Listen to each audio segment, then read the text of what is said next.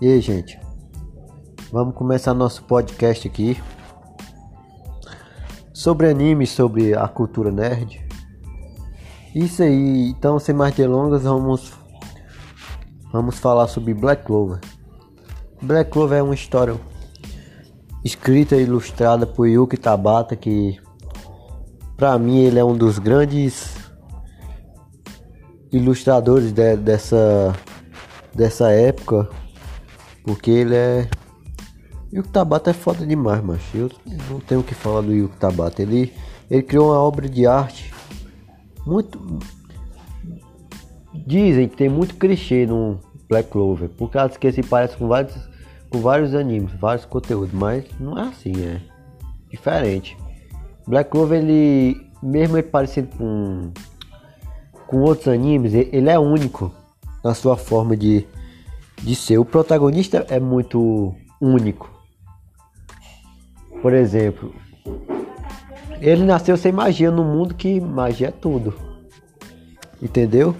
Black Clover é uma história de de shonen de porrada, magia, fantasia, essas coisas. Então, adequadamente ele se parece com alguns animes daí da atualidade.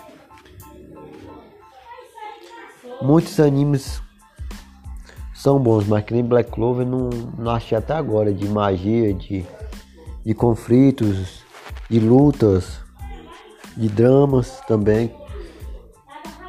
Mas é só isso, eu só queria dar minha opinião sobre Black Clover, que é uma obra muito boa, né? Tem seus altos e baixos, como todos os animes, como todas as obras de mangá, mas é bom do mesmo jeito. Eu dou a nota 100 para Black Clover. 100, muito fácil.